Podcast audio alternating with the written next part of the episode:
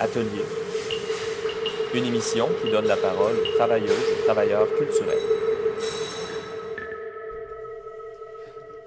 Quand je visite le dépotoir, je sens que ce gaspillage monumental nous définira interminablement.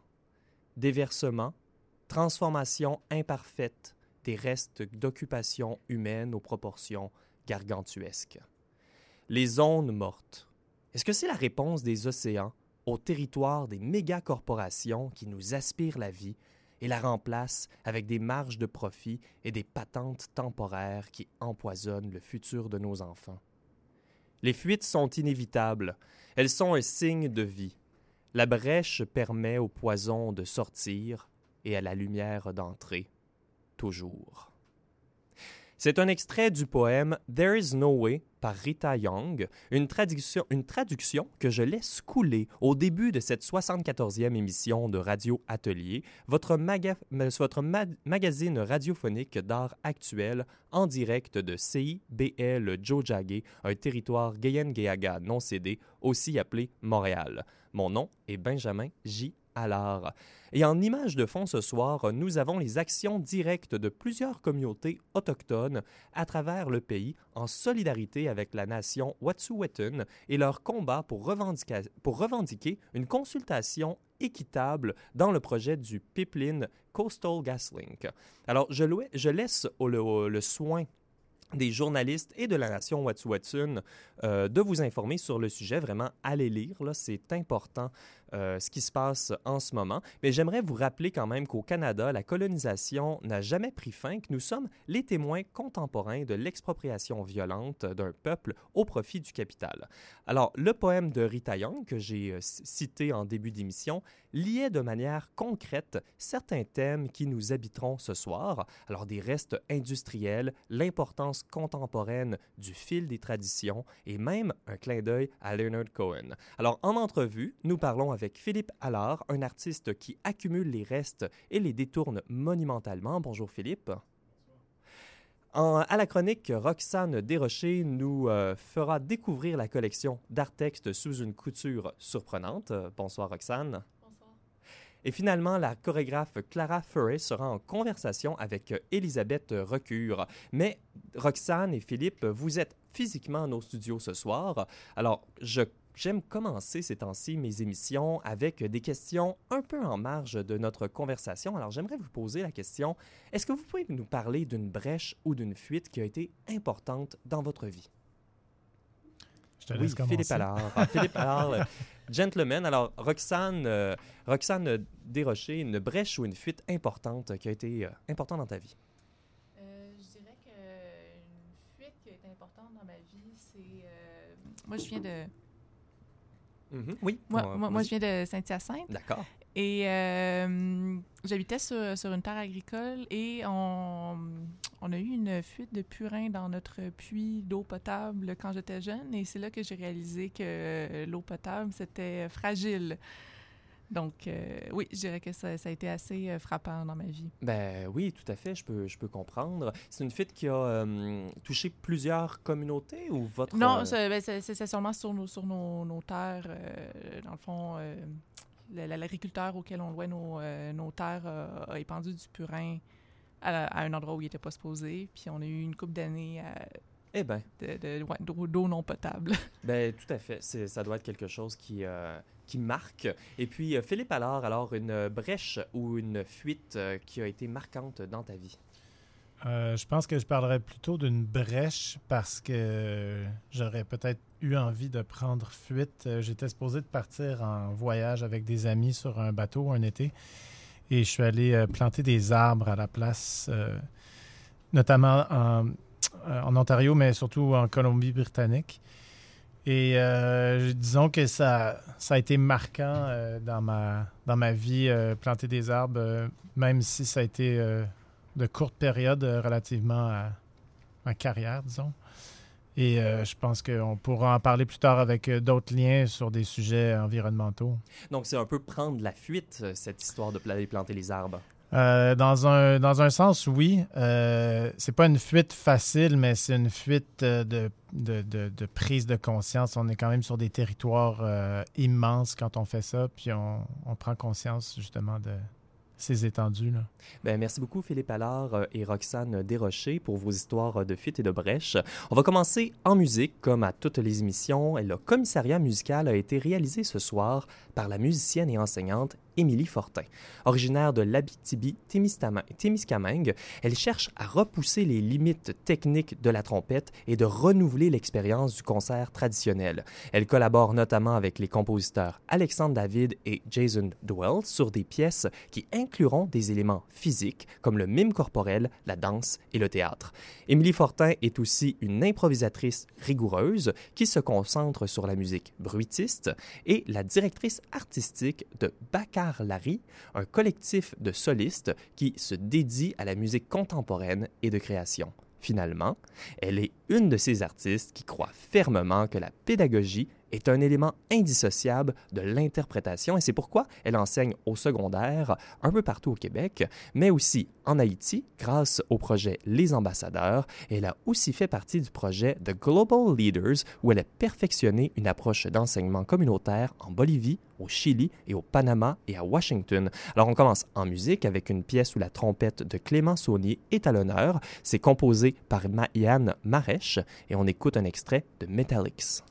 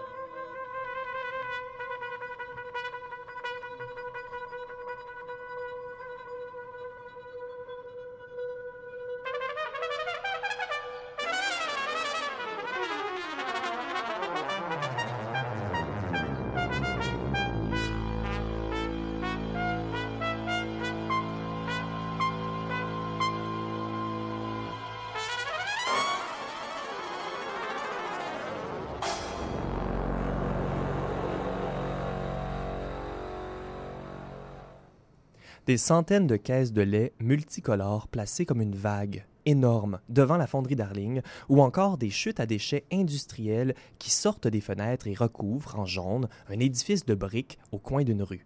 Respectivement Courte Pointe de 2012 et Parasitage de 2014, ce sont deux projets de notre invité à l'entrevue ce soir, Philippe Allard. Bonjour, bonsoir. Bonsoir. Merci d'avoir accepté notre, notre invitation à l'entrevue. Ça fait plaisir. Alors, Philippe, tu travailles avec euh, des produits de consommation de masse, des matériaux industriels, mais on pourrait aussi dire que pour une bonne partie de ta pratique, ton médium de prédilection, c'est l'intervention. Tu agglutines des choses à ce qui existe déjà, tu détournes des fonctions. Donc, c'est quoi l'intervention pour toi, puis pourquoi ça te passionne autant? Euh, J'aime utiliser le, terme intervention parce que euh, ça peut être perçu comme par plusieurs comme un résultat physique, mais c'est une accumulation, euh, d'où le, le titre de ma monographie, mais c'est aussi la rencontre avec plein de gens pour faire cette accumulation-là c'est du déménagement, c'est une série de métiers autres que celui de l'artiste. Ben oui, tout à fait. Monographie, on, va en parler un peu plus tard, là, euh, qui vient de sortir euh, grâce à Sagami. Alors, oui, donc, le, donc l'idée du dialogue, c'est vraiment important pour toi. Dialogue entre des personnes, mais entre un lieu et des matériaux aussi, des, à l'écoute d'une certaine manière de ces matériaux-là et de ce lieu-là. Tout à fait. C'est, euh, je suis, je suis à l'aise. je suis à l'aise avec le contexte du lieu. donc, emploies le terme dialogue. J'aime dialoguer avec l'architecture, l'urbanisme, l'environnement, principalement dans, la majeure partie de mes projets. Ben oui, et puis tu exposes rarement dans des cubes blancs. Euh, est-ce que tu peux nous parler de l'importance euh, de, choisir un lieu approprié? Comment tu travailles un peu là, avec les lieux que tu choisis? Oui, j'ai peur des cubes blancs. non, mais en fait, euh, parfois j'ai une idée préconçue, puis ça va prendre un certain temps avant que le, lieu désigné euh, me, soit, me soit révélé. Parfois, euh, c'est l'inverse. Mais euh, c'est vraiment, c'est vraiment en donnant réponse à un endroit, à un certain endroit, qu'une idée que j'avais ou qu'une banque d'idées que j'avais, je vais venir piger dedans, puis je vais faire le, mariage entre les deux. Et c'est là que le, que le travail, autre que l'idée, commence. Là, on le voit pas souvent dans, dans, tes projets comme ça, quand on les rencontre dans la rue, mais il y a vraiment une composante sociale importante à ta pratique. Par exemple, pour courte pointe, à la fonderie Darling, les caisses de lait, il a fallu que tu les trouves. Est-ce que tu sais combien il y avait de caisses de lait? Oui, il y en avait 735 euh, euh, à la fonderie Darling. On a fait avec euh, Justin Duchesneau deux projets. J'en ai fait quatre autres. On m'en a demandé dix autres. Ça s'est terminé euh, euh, au, Confederation Center à, Charlottetown. Euh, oui, donc oui, ce qui a été intéressant, ça a été de faire toutes les anciennes laiteries qui étaient en train de fermer presque pour trouver les, caisses de lait multicolores avec l'effigie de chaque laiterie. C'est ça qui est intéressant encore. Puis il y en a très peu dans les dépanneurs maintenant où celles qu'on va trouver, c'est celles que les gens gardent précieusement chez eux pour mettre leur vinyle. Euh, et euh, maintenant, elles sont toutes noires euh, parce que c'est du plastique recyclé noir, certaines vertes, certaines jaunes, mais... Et est-ce que ce contact humain-là là, change la manière dont tu travailles? Bien, c'est sûr. C'est sûr que si j'étais vidéaste de témoignage, de l'intervention, ce, serait, ce serait plus une entrevue avec les gens que j'ai rencontrés, puis ce serait peut-être une meilleure œuvre. Mais disons que c'est pas mon médium. Mais moi, ça me nourrit quand même quand j'arrive à réaliser l'œuvre. Ben oui, tout à fait. Puis ton, ton travail, ton médium, comme tu l'as dit, c'est pas la vidéo, c'est des, euh, des interventions monumentales. Donc, ton travail au quotidien, là, ça, ça se parente plus à un déménageur ou un constructeur peut-être qu'à un artiste. Euh, c'est des projets d'envergure. Donc, pourquoi tu t'intéresses à l'échelle architecturale? Je pense que j'ai toujours je pense que j'ai toujours pensé. Je pense que j'ai toujours pensé à l'échelle architecturale depuis l'enfance, à jouer au Lego comme tout le monde, euh, à faire des, des, maisons, des bateaux. en faisant des maquettes, euh, en fait, tu t'imagines une échelle qui est plus grande parce que tu es déjà en réduction proportionnelle.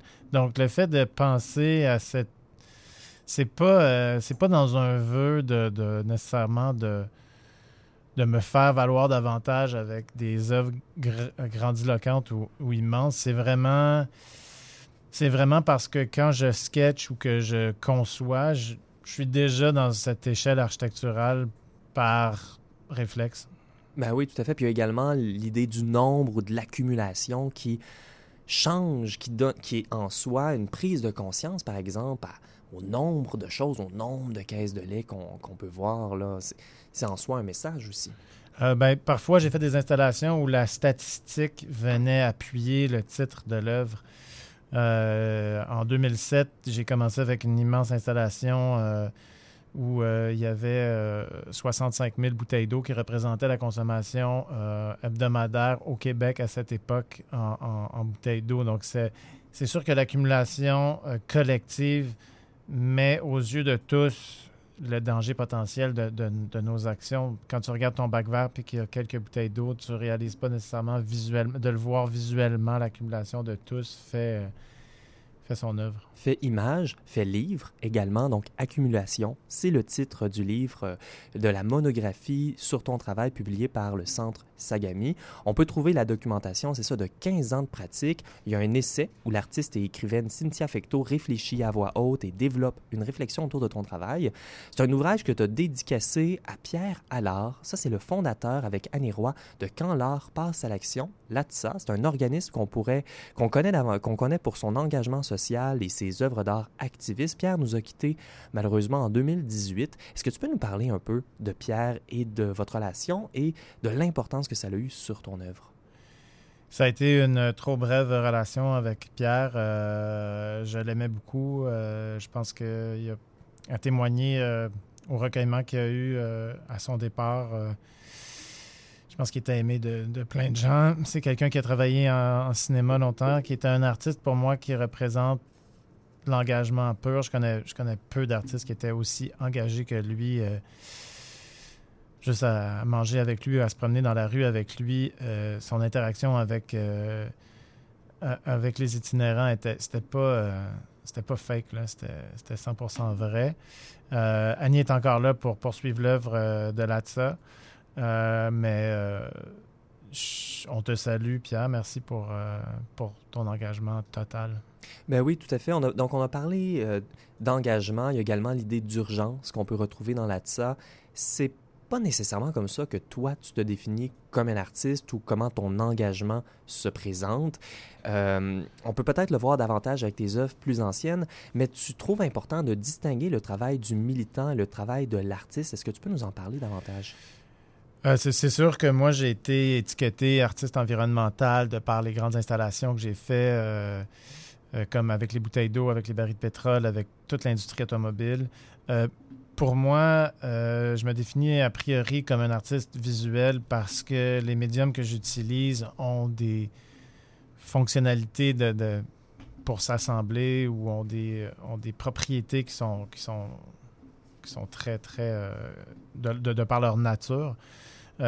Mais euh, je ne pourrais pas dire que je suis un militant pur et dur. Si je, si je milite pour des causes, je vais le faire en tant qu'être humain, non en tant qu'artiste. Puis parfois, à la rencontre des deux, euh, je, suis, je suis content, je suis content que, que, que, ce soit engagé, mais reste que c'est une œuvre d'art qui, qui, qui, est souvent très abstraite ou qui peut, qui peut parler d'autre chose que de simplement d'environnement. Oui, tout à fait. Et puis, peut-être que là, on revient avec un contre-exemple à cette idée-là, parce qu'on voulait parler de l'œuvre que tu développes pour le Musée d'art de Joliette. Donc, c'est une... Euh, c'est une exposition qui est à venir, c'est encore en développement avec le Musée d'art de Joliette, mais tu veux utiliser des ballots de recyclage. Un ballot de recyclage, pour nos auditeurs et nos auditrices, ça pèse une tonne chaque. Ça fait longtemps que tu veux travailler avec ce matériau-là. On vit présentement dans une crise du recyclage. Est-ce que c'est le moment parfait pour faire cette œuvre-là ou est-ce que ça rend les choses particulièrement difficiles? Euh, oui et non. Euh, oui, parce que c'est essentiel d'en parler. Il y a une crise, puis il faut que les gens prennent conscience.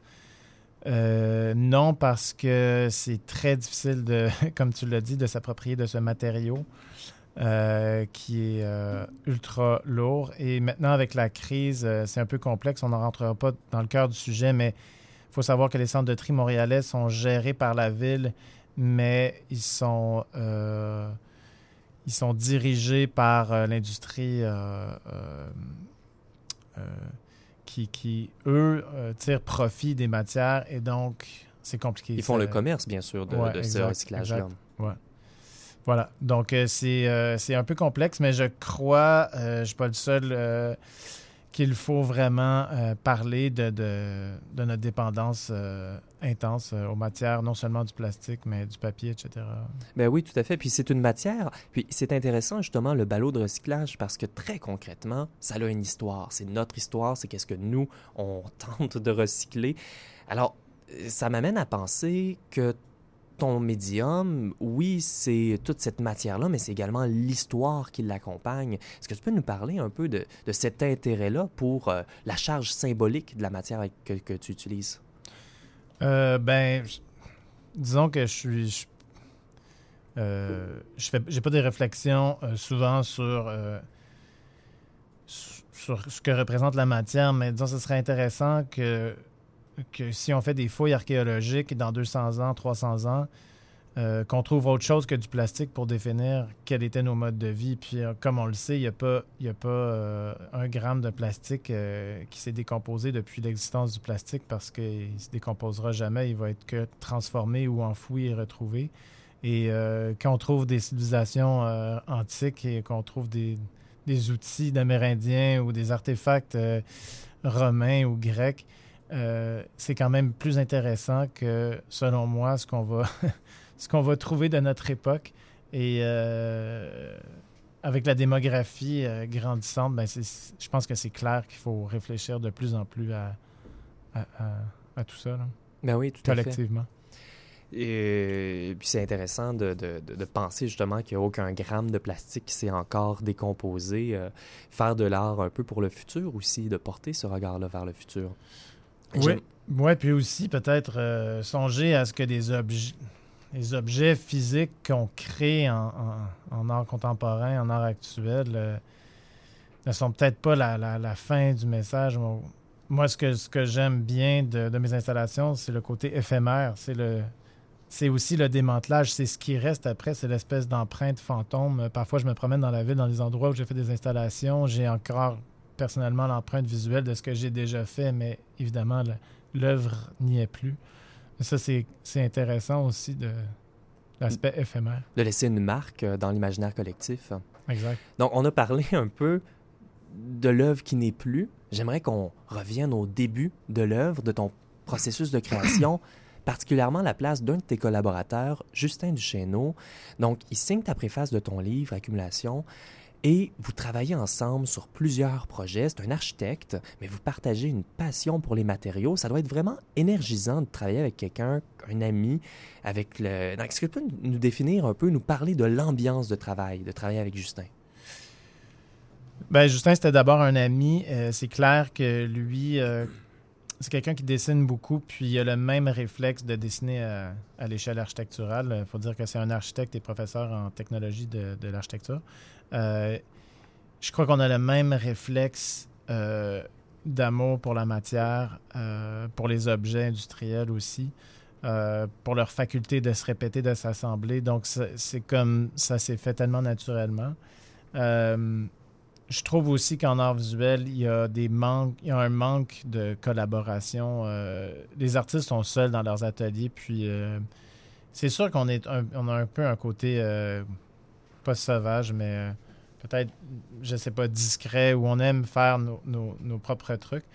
Mais euh, les collaborations sont très fructueuses et euh, quand ça fonctionne, c'est vraiment intéressant. Avec Justin, euh, je pense que que ce soit de de, de, penser à, à une installation artistique ou à un projet d'architecture modeste, ce sera toujours intéressant de, de sketcher, d'échanger des idées avec lui? Ben oui, puis Philippe, alors, il y a justement cette idée-là du sketch, du dessin qui est revenu à plusieurs moments de l'entrevue. J'aimerais t'entendre sur l'importance du dessin, parce que on voit bien sûr le résultat fini, mais j'imagine qu'il y a tout un processus de dessin qui, qui s'y accompagne. Euh, moi, je dessine pas beaucoup, en fait. Euh, moins que Justin, que mes enfants, que, que beaucoup de gens. Je- je- J'aime manipuler des objets. Les... Je vais, oui, je vais faire des croquis, ça va, ça va m'arriver, mais euh, Est-ce que c'est plus dans la création de maquettes à ce moment-là que... oui, ou euh, tu sais, avec, avec les logiciels aussi, ou avec. euh, Il y a plein de façons de le faire. Puis je te dis ça, puis peut-être que demain, je vais sortir un, un carnet puis que je vais faire des croquis, mais moins que, que certains artistes, tu dirais. OK, d'accord. Alors, euh, donc, pour, pour terminer l'entrevue, on rappelle bien sûr que le livre, la monographie Accumulation euh, est euh, paru grâce au centre Sagami. Euh, on invite les, nos auditeurs, nos auditrices à aller le voir et le lire. Mais Philippe Allard, merci beaucoup pour l'entrevue ce soir. Merci bien. Peut-être disponible bientôt chez Artext aussi. C'est à voir. Alors, on, on suit ça avec intérêt.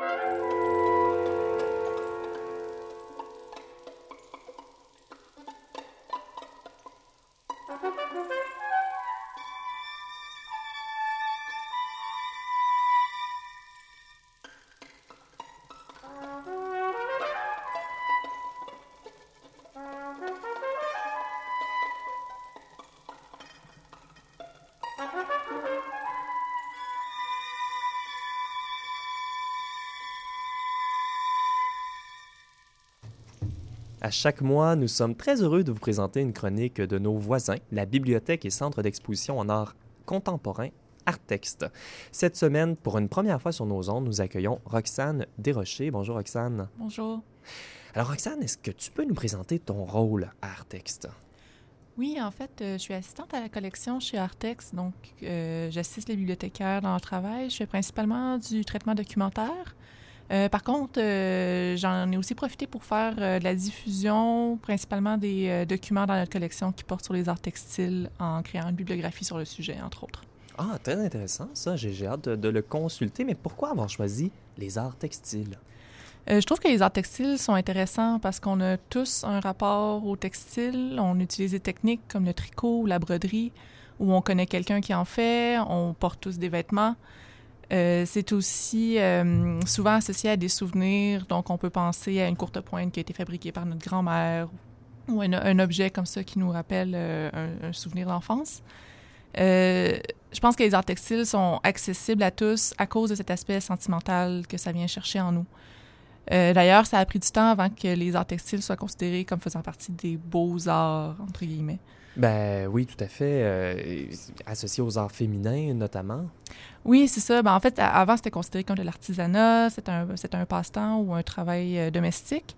Euh, et comme, comme, comme tu le disais, ça, ça a été souvent associé aux femmes, alors que c'est faux. Les pêcheurs fabriquaient leurs filets avec une technique qui ressemble un peu au crochet. Les soldats tricotaient eux-mêmes leurs chaussettes. Mais ça, c'est un détail qui a été oublié dans l'imaginaire populaire. Ben oui, ou volontairement même peut-être oublié. Peut-être. Alors, euh, tu vas nous présenter euh, des éléments de la collection ce soir. Euh, Qu'est-ce que tu nous présentes? Oui, mais en fait, je présente quelques perles que j'ai trouvées dans mes recherches. Donc, je vais me concentrer sur quelques techniques utilisées en art textile euh, et je vais vous parler des artistes qui les utilisent. Euh, c'est difficile de choisir parce que les possibilités en art textile sont infinies, mais on va voir ensemble le tricot, la broderie et la courte pointe. Super intéressant. Et on commence avec euh, le tricot, je crois. Oui, c'est ça. Donc, euh, pour vous parler de tricot, je vais commencer avec euh, Barb Hunt. C'est une artiste qui se spécialise dans l'art textile et qui utilise différentes techniques. Elle s'intéresse particulièrement au deuil et à la, guerre. Elle a utilisé le tricot dans l'exposition Anti-Personal. Qui a été présentée, entre autres, en 2001 au Musée des beaux-arts de l'Ontario. Euh, dans cette exposition, euh, Barb Hunt réper- répertorie les différents types de mines antipersonnelles en en faisant des répliques tricotées à la main avec de la laine de différentes teintes de rose. Alors, le, et puis, vous- tu présentes un document physique, euh, un pamphlet comme ça de Barb Hunt. Et puis là, moi, j'ai j'ai la, la tâche de le décrire un peu. Tu peux m'aider euh, si tu veux. oui, là. oui. euh, Donc, c'est un, un- un- pamphlet assez petit. On voit, là, il y a une photographie euh, de ces éléments. C'est des objets tricotés. Au début, on comprend pas trop qu'est-ce que c'est. Hein? oui, c'est ça. Mais en, en fait, le, le- le fait que ce soit en laine rend, rend l'objet quasiment cute.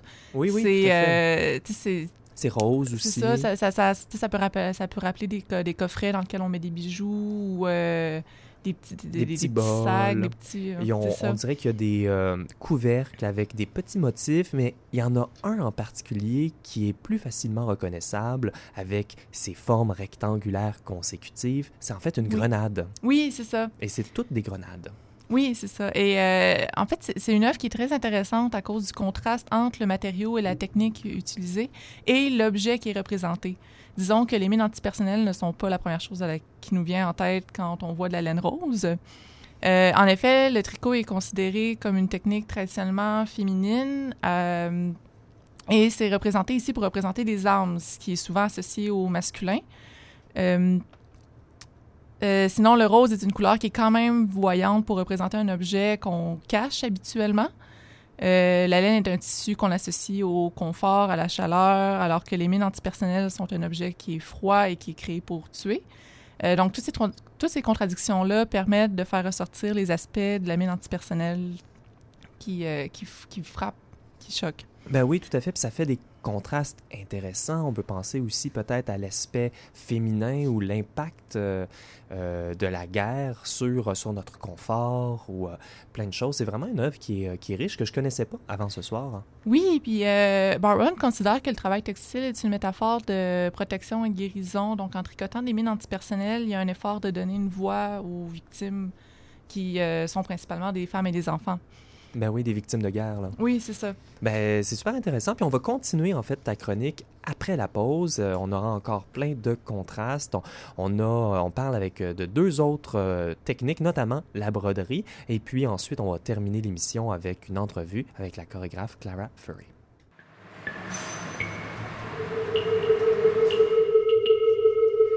Vous écoutez euh, Radio Atelier, l'émission sur les arts de recherche et la recherche en art en direct du CIBL 1015 Jojage Montréal.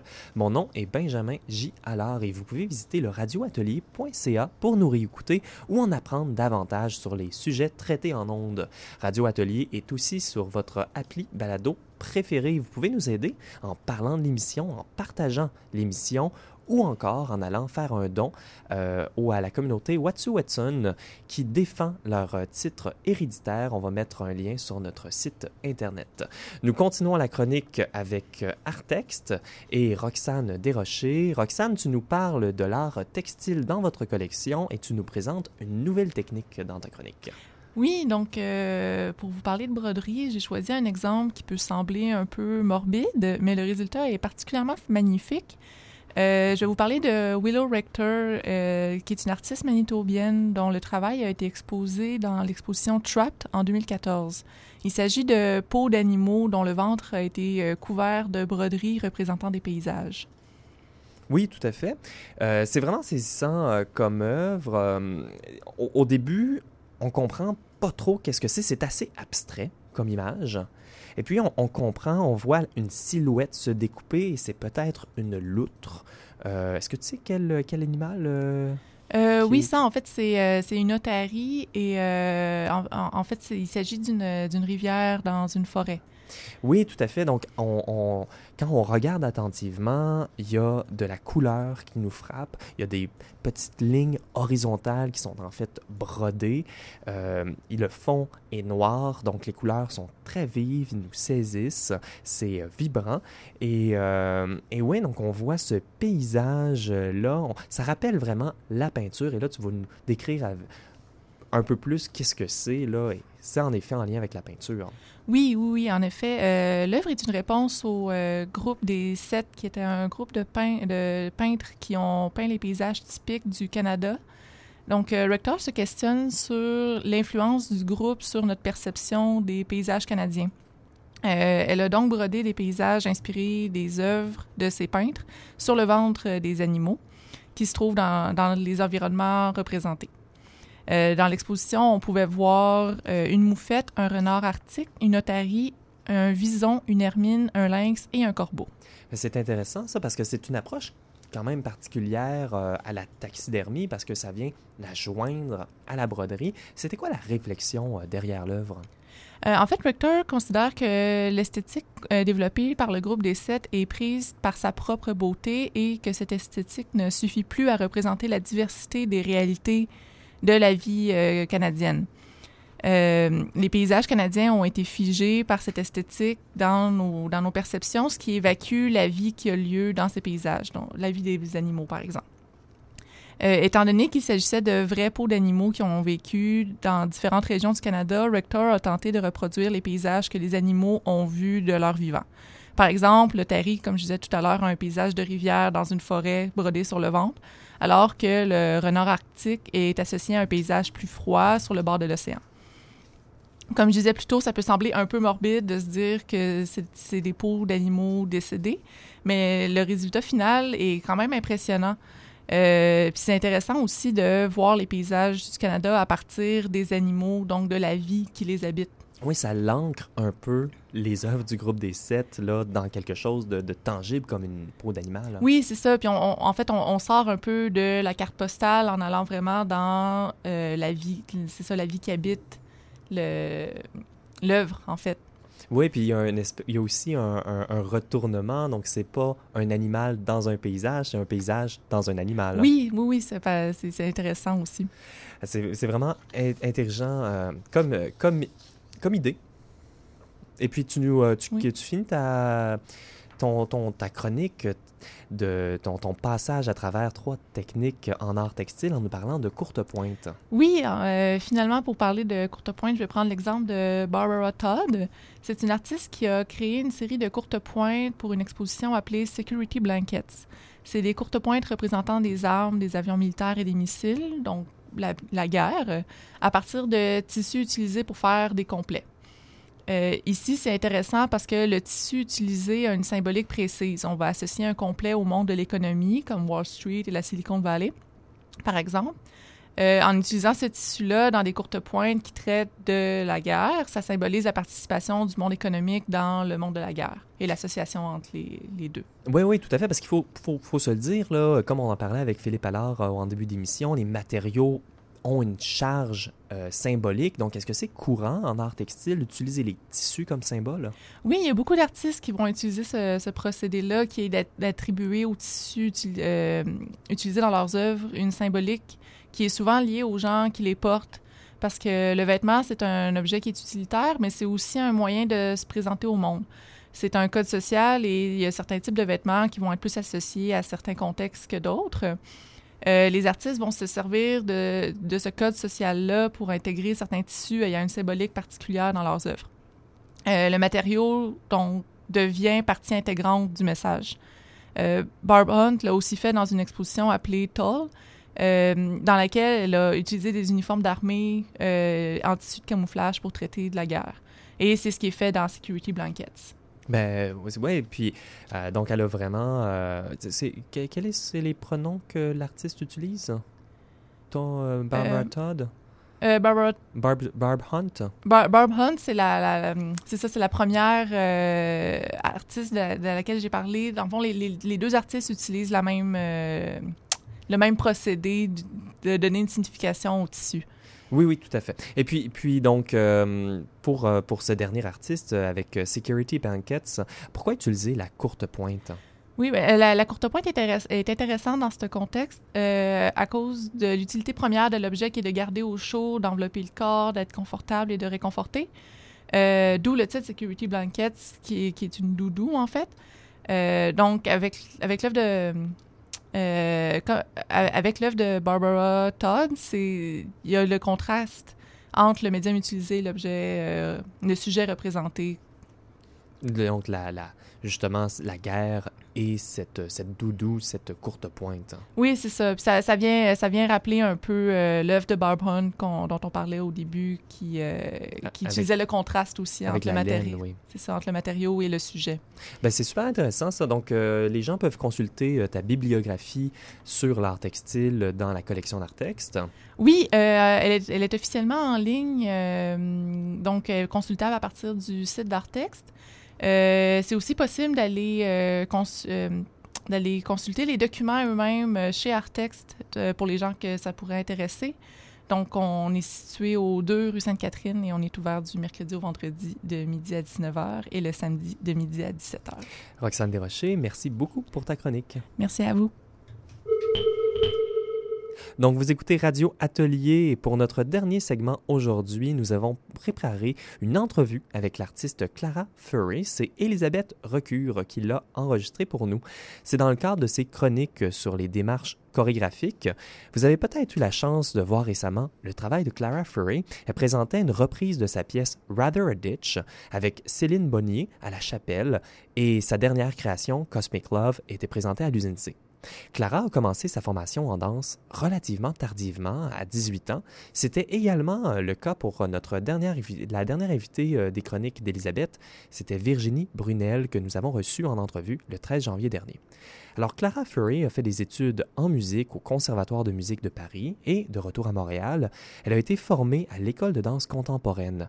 Elle s'est orientée vers la chorégraphie et présente depuis dix ans des œuvres singulières dont le style est très reconnaissable. Nous allons donc entendre l'entrevue d'Elisabeth Recure avec la chorégraphe Clara Furry. Bonjour Clara, on est très heureux de t'avoir en entrevue pour CIBL. Tu es euh, issu du monde de la musique, tu es chorégraphe à part entière et tu affirmes que dans ton travail, les disciplines coexistent, qu'elles sont à l'écoute l'une de l'autre. Comment s'est passé, euh, c'est ça qui m'intéresse le plus, comment s'est passée cette euh, création de ta dernière chorégraphie que j'ai vue, Cosmic Love? Thomas, qui est ton collègue, ton frère, a composé euh, la musique, comme il l'avait déjà fait pour Untitled Tales en 2015.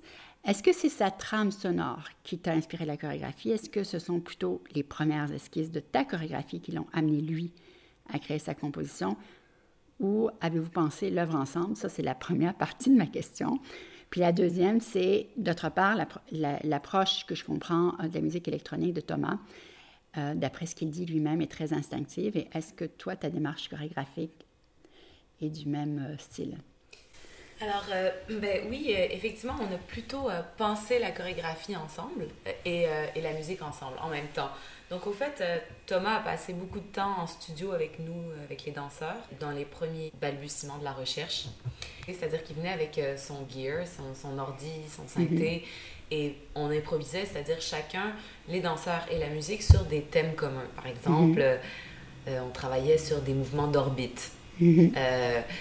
mais en son, en électroacoustique, si on veut, on peut penser la musique justement comme des mouvements architecturaux, spatiaux. Donc lui, il pensait à euh, des, des, mouvements d'orbite dans son son et nous, on y pensait dans le corps. Uh-huh, uh-huh. Et ainsi de suite dans plusieurs choses. Il venait pas tout le temps, évidemment, parce que des fois, c'est beaucoup mieux de travailler de la maison avec tout son studio, tout, son uh-huh. matériel. Mais quand même, euh, tu sais, par rapport à d'autres processus euh, de danse dans lesquels j'ai pu participer en tant qu'interprète, Thomas est venu, je dirais, 60% du temps en studio, ce qui est énorme durant la recherche. Après, éventuellement, pendant que la chorégraphie se se dessinait vraiment plus clairement, ainsi que sa musique. On a jeté du matériel d'un bord, mhm. de l'autre, on a fait des choix, on a collé mhm. des choses ensemble, et là, elles sont continuées à s'influencer. Puis là, j'étais euh, surprise, en fait, comme spectatrice, parce que je me suis aperçue qu'à un moment donné, il quitte euh, son synthé et il devient lui-même danseur. Donc, il fait vraiment partie de, de l'œuvre. Oui, ben ça, c'est vraiment aussi dans le désir euh, d'inclusion, d'avoir toutes sortes de corps qui peuvent interpréter la chorégraphie. Donc, par exemple, je trouvais ça beau dans l'idée de Cosmic Love que, que, le musicien puisse lui aussi participer à, à, ces gestes qui, justement, chorégraphiques, qui sont assez simples. Ça ouvre un possible. ah, moi aussi, je pourrais euh, le faire. Puis donc, est-ce que sa, sa démarche qui, qui, dit instinctive, c'est un peu la même chose pour toi? C'est instinctif? Ben, ça a des inspirations, soit trouvées dans des fragments poétiques, soit trouvées dans des, des concepts qui, qui m'allument quand je lis des livres de vulgarisation scientifique ou quoi. Donc, je veux dire, c'est pas que instinctif. Euh, mais après, oui, l'approche dans le studio, euh, elle vient. En fait, c'est beaucoup de co-création aussi. C'est tous les danseurs qui improvisent, par exemple, euh, inspirés par un concept ou quelque chose dont tu leur parles. Dont je leur parle. Puis évidemment, après ça, c'est assez, oui, c'est assez instinctif. J'arrive pas en disant, OK, moi, je veux que ça ressemble à ça, puis je vais le mhm, créer, je, vais, je, vais le, mhm. je vais le tailler comme ça. Puis ça, c'est ta première euh, pièce de groupe, parce qu'avant, tu as eu des, des, solos, tu as eu des duos avec Céline Bonnier, Peter Jasko, des trios. Est-ce que c'est ta première pièce? Ouais. C'est la première pièce que je signe seule de groupe. Tu as présenté Untied Tales à la Biennale de Venise. Tu as créé une performance donc, que tu as reprise 90 fois euh, au MAC dans un espace partagé avec une sculpture de Mark Queen figurant un corps couché. Ça, c'était pour l'événement, l'exposition Cohen. Euh, pour Rather a Ditch, tu as engagé l'artiste visuelle Caroline Monet, euh, qui a imaginé un mur de papier. J'ai lu que tu comparais tes pièces scéniques même à des Pollock, où chaque moment pourrait être un point de départ et la, chorégraphie n'a pas vraiment de narration traditionnelle chez toi. Ça, ça vient d'où cet intérêt pour les arts visuels? Eh ben, c'est intéressant parce que j'ai absolument pas été formée là-dedans ni rien, mais euh, je pense que ce qui m'inspire énormément et m'allume beaucoup dans les arts visuels, c'est juste euh, euh, le côté non narratif. Et ben, je parle surtout de l'art visuel plus contemporain et le fait que ça laisse énormément de place à l'esprit créatif du, de celui qui regarde. Et donc, euh, cette espèce d'espace que ça me donne et de liberté d'interprétation, elle, est très intéressante et je le retrouve beaucoup justement dans, l'art contemporain. Euh, où est-ce que quand tu lis un peu de, euh, sur quoi a travaillé l'artiste, c'est super intéressant. Les concepts sont souvent très forts, mais le résultat est souvent très ouvert à l'interprétation. Donc ça, mm, c'est, mm, mm. c'est en partie ce qui m'inspire énormément. Mm-hmm. Et aussi, euh, ben c'est ça, c'est parce que je trouve qu'il y a un peu deux mouvements en danse contemporaine. Il y a la, la danse contemporaine slash théâtre et la danse contemporaine justement non narrative complètement et qui, et qui peut-être mhm. justement s'accroche plus aux arts visuels. la danse est un art visuel aussi si on veut. En introduction euh, du Cosmic Love, j'en reviens à ça, l'entrée du public se fait sur un chant. Euh, d'ailleurs, nous, on rentre, euh, on ne sait pas est-ce que c'est vraiment commencé, qu'est-ce qui se passe. On a un chant qui s'apparente à un rituel presque religieux. il y a quelques années, pour l'œuvre intitulée Rather a Ditch, construite d'après une musique de Steve Reich, on constatait aussi cette présence d'un état méditatif qui était presque hypnotique. Euh, le rituel de la performance au MAC, tu disais toi-même, ça avait quelque chose d'une séance de méditation qu'on ferait chaque jour. On a l'impression que tu n'étais pas au courant qu'il y a un public autour de toi. Ben, ça, c'était euh, l'exemple parfait, le MAC, parce que c'était évidemment pas fait pour la scène. Donc, je savais que j'allais pouvoir euh, tester des espèces de limites de stretcher le temps et de. Et au bout de 90 fois, que j'allais pouvoir oublier le public. Je veux dire, ben, au courant. Au début, tu sais que tu es regardé et c'est important. Puis à un moment donné, tous les jours, aller faire la même chose. Euh, à un moment donné, le public devient très peu important. Et ça, c'est rare dans une carrière d'interprète. Puis le côté méditatif ou hypnotique, euh, m'intéresse. Je ne sais pas si je vais toujours faire ça, mais encore une fois, ce qui m'intéresse là-dedans, c'est que c'est la transformation constante de l'énergie. C'est le fait que qu'à force de soit répéter ou faire quelque chose, euh, se faire hypnotiser, puis finalement révéler autre chose qui est en dessous d'un geste qu'on peut penser banal. Dans des espaces scéniques, on parle de, de décors, ils sont très épurés, très minimalistes. C'est le cas pour Cosmic Love. Il n'y a aucun accessoire. Est-ce que la lumière joue le rôle, dans le fond, euh, que pourrait jouer un décor? Complètement. Et euh, ben ça, ça, ça, ça, crée l'architecture au même titre que le son, en fait. Je dirais que et le son mhm. et la lumière créent des espaces, créent, euh, une scénographie. Et même dans le cas de Rather Ditch, où j'ai travaillé avec réellement un décor de Caroline Monet, qui pas un décor, mais qui est bon, une œuvre qu'elle a placée là, le mur, la lumière collabore avec l'artiste visuel pour faire vivre ce mur. Pour moi, la lumière, elle a vraiment un rôle aussi assez euh, autonome. C'est-à-dire, elle fait son affaire par-dessus la chorégraphie, qui fait son affaire par-dessus la musique, qui fait son affaire, et donc dans des euh, relations très horizontales, euh, des hiérarchies très horizontales entre les médias. Pour Untied Tales, tu faisais se rencontrer nos résistances au même titre que nos résiliences. On avait des renversements de modèles de domination, de pouvoir habituels. pour Cosmic Love, tu parles d'un système d'écoute de l'un euh, l'un de l'autre, d'interrelation. Et on voit des duos euh, se former, se tisser, qui sont complètement encore imbriqués l'un dans l'autre, qui cherchent à donner un écho euh, du geste de l'autre. On a l'impression qu'ils cherchent toujours un point d'équilibre, mais que c'est très fragile. On a des, des, balancements répétitifs. On se dit, ah là, ils vont perdre l'équilibre, mais non, pas tout à fait.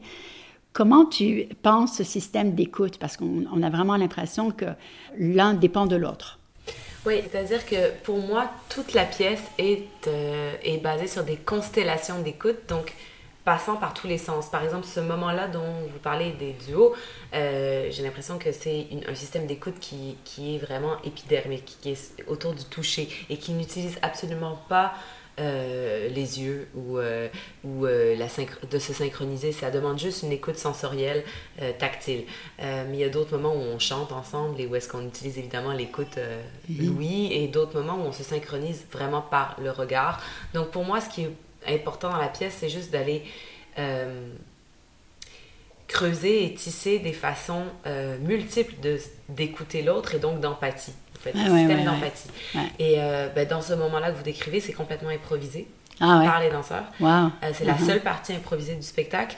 Donc, euh, mais bon, à force de pratiquer avec ton partenaire cette forme d'écoute, voilà ce qui en résulte. On ressent un alliage dans Cosmic Love de performance au mouvement instinctif, presque viscéral, puis aussi il y a une haute technicité. Comment tu parviens à intégrer ces deux qualités? Dans le il y en a une qui fait oublier l'autre, c'est-à-dire qu'on s'aperçoit que les, danseurs ont sont très doués techniquement, mais on, oublie ça. On a vraiment l'impression qu'on a affaire à des mouvements instinctifs. comment tu réussis à faire oublier ça? Eh bien, ça me fait plaisir que vous le remarquiez parce que c'est, c'est souvent euh, parce que je travaille à épurer le mouvement et à le rendre euh, assez accessible, assez simple, assez dénué d'ornement. Mhm. Euh, parfois, les gens remarquent pensent que c'est facile à faire, mais non, ça demande une haute technicité, effectivement, mhm. Mhm. une endurance, une ah, façon de gérer son corps. par exemple, même dans l'immobilité, la tension que ça demande dans certaines positions est, vraiment demandante. Ben, moi, au fait, ce qui m'importe, c'est qu'on voit les humains et leur et justement leur, leur écoute entre eux et leur empathie qu'on la mhm. voit se révéler. Donc pour moi, qu'importe euh, le reste, euh, c'est, je m'arrange pour faire du nettoyage jusqu'à ce que je vois. C'est un peu comme des fois on dit mettre de la chair autour de l'os, mais moi j'essaie d'enlever la, chair, pour voir l'os, pour un peu la vérité du squelette ou quelque chose comme ça. m'intéresse énormément. Je sais pas, j'utilise autant la technicité que la présence, que l'aura des gens. Ouais. Donc euh, Cosmic Love a déjà un parcours de fait, mais je pense qu'il va continuer à se promener. Est-ce que, est que tu peux nous dire où il va se promener? Oui, oui, oui. On s'est déjà pas mal promené, je suis vraiment contente, mais là, on, repart au mois de mai. On va euh, en Lituanie, à Vilnius, et on va en Allemagne, à Bremen, euh, ainsi que d'autres dates. On va à Berlin. Euh, mhm. plus tard dans l'été et d'autres dates que je ne peux pas encore annoncer. Mais bref, le show va continuer à vivre. Et en même temps, tu prévois te mettre à une nouvelle création. Oui, alors je commencerai euh, fin mars euh, ma, ma prochaine pièce. Ça va être un mhm. trio euh, dans lequel je vais danser aussi, dans lequel Winnie Ho, qui faisait partie de Cosmic Love, une des mhm. interprètes de Cosmic mhm. Love, va danser, et B. Heinzman Hope. voilà, un artiste que, que j'admire beaucoup, avec qui j'ai jamais travaillé. Puis est-ce qu'on sait quand ça, ça va être prêt ou présenté? C'est pour l'automne 21. On voit que tu es très active en tous les cas et je te remercie beaucoup de cette entrevue merci. Merci beaucoup. Vous êtes à l'écoute de Radio Atelier. Mon nom est Benjamin J. Allard. Et on est presque à la fin de l'émission, mais je voulais vous donner des petites nouvelles de ma lettre pour une meilleure représentation des arts visuels à Radio-Canada. Donc, comme vous le savez, notre travail à CIBL, c'est tout à fait bénévole. On cherche en aucun cas à remplacer la radiodiffusion publique. Mais on peut toutefois faire le constat qu'on parle rarement d'art visuel à Radio Cannes. Et c'est ce que j'ai essayé de dire dans ma lettre. Elle a reçu plus de 10 500 signatures, donc je crois que je me suis fait entendre et que on s'est fait entendre. On n'a pas été ignoré par euh, Radio-Canada non plus, donc la direction m'a invité à les rencontrer j'ai la grande chance euh, de les voir le 20 février prochain, donc jeudi. Souhaitez-moi bonne chance. J'y vais pas tout seul, je serai accompagné d'Anne Bertrand, ça c'est la directrice de la conférence des collectifs et des centres d'artistes du Canada, qui m'aide beaucoup pour la, pour la rencontre et la préparation. Il y a également Morija Kitenge, que nous avons déjà reçu à l'émission, mais qui est aussi le président du CA, du regroupement des centres euh, des artistes en art visuel, donc le regroupement des artistes en art visuel du Québec, le RAV. Il va aussi y avoir Christian Messier. On a parlé au tout début de Radio Atelier d'une de ses séries de peintures, mais c'est aussi le fondateur du projet Invisible pour une meilleure représentation des arts visuels dans les médias. Finalement, il y aura Dominique Toutant, ça c'est le directeur de la galerie Division à Montréal et membre du CA de l'Association des galeries d'art contemporain. Et il prend la question de la représentation d'art visuel vraiment à cœur. Donc, je suis vraiment bien accompagné et il y a aussi plusieurs autres personnes qui m'ont aidé tout au long de cette aventure et c'est pas fini. Si vous aimez entendre et voir parler des arts visuels et que vous aimeriez en entendre et en voir davantage à Radio-Canada, vous avez jusqu'au 20 février pour en faire le commentaire au CRTC, qui est présentement en processus de renouvellement des licences de radiodiffusion de Radio-Canada. Alors, j'ai euh, écrit comment vous pouvez le faire. On va mettre tout ça au radioatelier.ca pour que vous puissiez euh, en apprendre davantage. Bon, on va se quitter ce soir sur la dernière pièce du commissariat musical d'Émilie Fortin. C'est une pièce composée par Hélène Arcbro et elle s'intitule For Organ and Brass. C'est joué par le trio de cuivre microtonal Zinc and Copper.